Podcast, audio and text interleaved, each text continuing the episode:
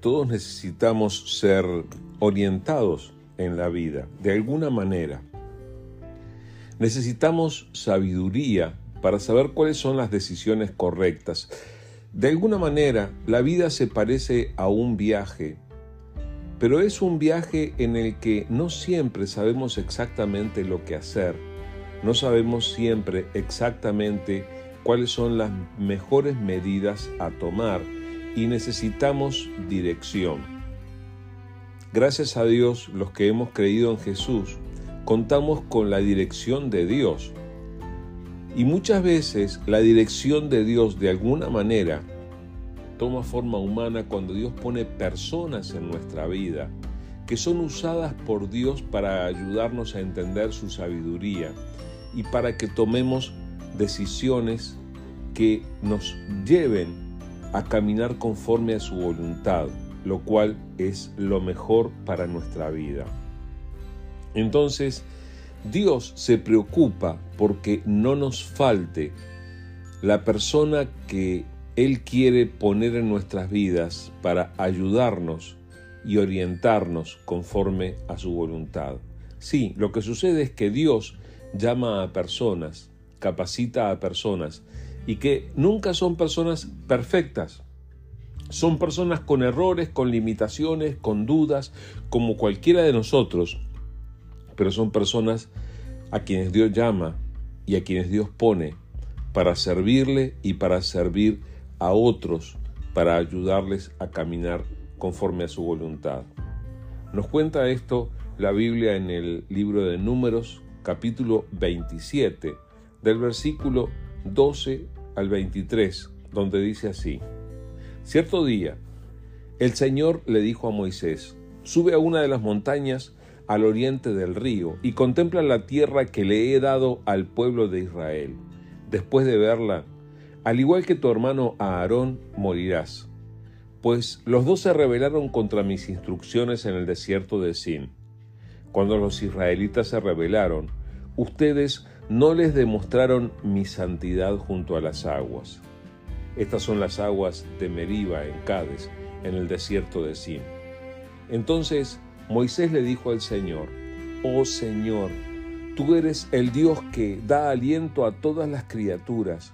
Por favor, nombra a un nuevo hombre como líder de la comunidad. Dales a alguien que los guíe donde quiera que vayan y que los conduzca en batalla para que la comunidad del Señor no ande como ovejas sin pastor. El Señor le respondió, Toma a Josué, hijo de Nun, en quien está el Espíritu, y pon tus manos sobre él.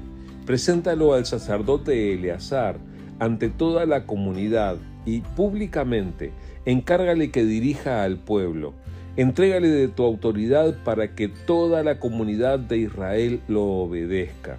Cuando se necesite dirección del Señor, Josué se presentará ante el sacerdote Eleazar, quien usará el Urim, uno de los sorteos sagrados que se hacen ante el Señor para determinar su voluntad. De esta manera, Josué y el resto de la comunidad de Israel decidirán todo lo que deben hacer. Así que Moisés hizo lo que el Señor le ordenó y presentó a Josué ante el sacerdote Eleazar y ante toda la comunidad. Luego Moisés impuso sus manos sobre él y le entregó el cargo de dirigir al pueblo, tal como el Señor había ordenado por medio de Moisés. A mí me bendice mucho esta historia, este pasaje, al reconocer el dulce corazón que tiene Moisés. Dios le anuncia a Moisés que como resultado de no haber procedido bien en aquella ocasión en la que el pueblo se había quejado pidiendo agua, ni él ni su hermano entrarían en la tierra prometida y Dios le dice, ve y mira la tierra desde el cerro, pero no vas a poder entrar allí. Y la preocupación de Moisés no es, ay Señor, por favor, déjame vivir unos pocos años más, cuando Él le anuncia su muerte. No, su preocupación es quién va a quedar a cargo de Israel. Israel va a poder seguir adelante, va a tener un liderazgo de parte de Dios y Dios le dice, sí, toma a Josué.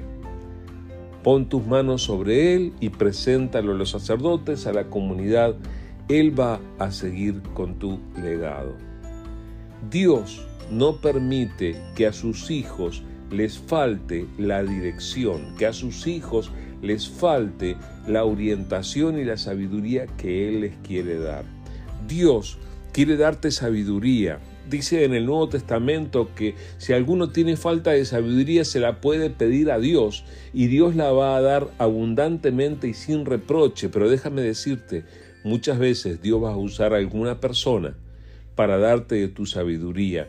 Dios va a proveer un Josué en quien está el Espíritu Santo de Dios y quiere usarlo para comunicarte esa sabiduría que viene de Él. Así que busca sabiduría en Dios y respalda a aquellos a quienes Dios ha llamado a servirle.